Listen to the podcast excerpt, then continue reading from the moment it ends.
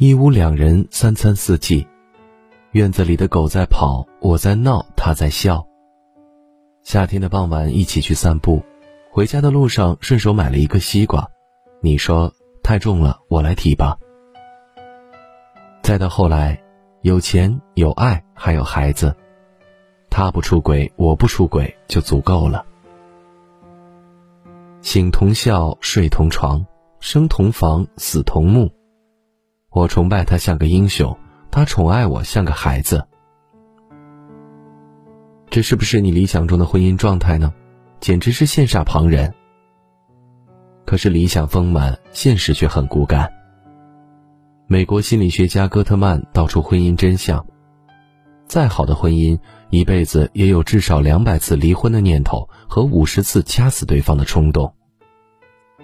再好再爱你的男人，也会忍不住对你做这两件事情。爱情源于生活，但并不高于生活。如果一旦你使爱情高于生活，脱离了生活，忘了爱情是从生活中来，那就很难让自己在生活中过得如意了。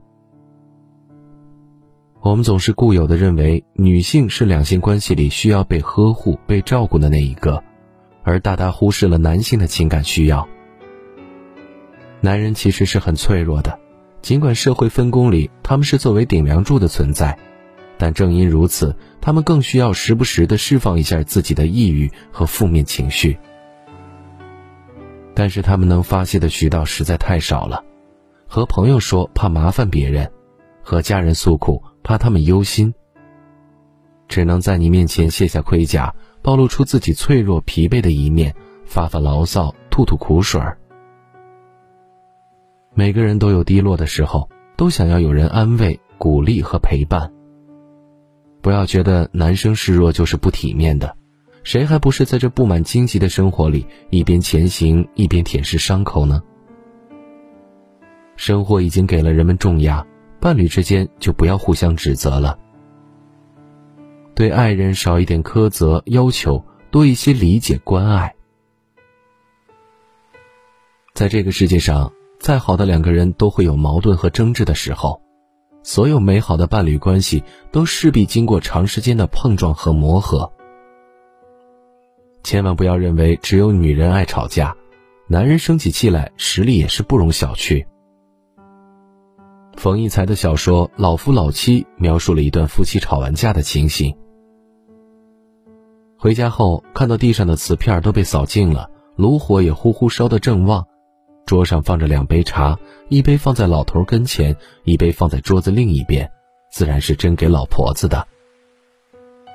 老头见他进来，抬起眼看他一下，跟着又温顺的垂下眼皮，在这眼皮一抬一垂之间，闪出一种羞涩、发窘、歉意的目光，这目光给他一种说不出的安慰。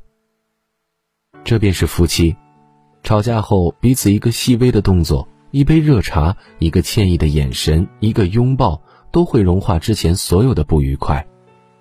就像冰遇见火，瞬间塌陷。便如老话所说：“夫妻没有隔夜的仇。”吵架的当下虽然是水火不容，吵完了不又是你侬我侬，如胶似漆？相反的，什么不满都憋在心里，长此以往下去，不知道哪天就火山喷发，追悔莫及。心理学上将喜欢分为两种：情绪喜欢和理性喜欢。情绪喜欢是暂时的情感冲动，多与荷尔蒙吸引、多巴胺分泌有关。所谓的一见钟情即是如此。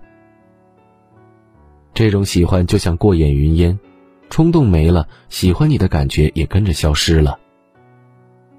真正喜欢一个人，靠的是脑子，不是情绪。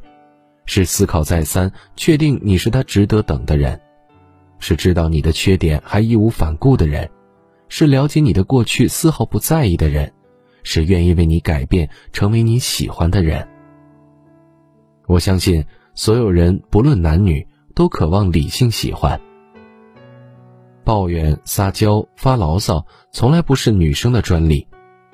既然你是真心爱身边这个男人。包容包容他偶尔的小脾气又何妨呢？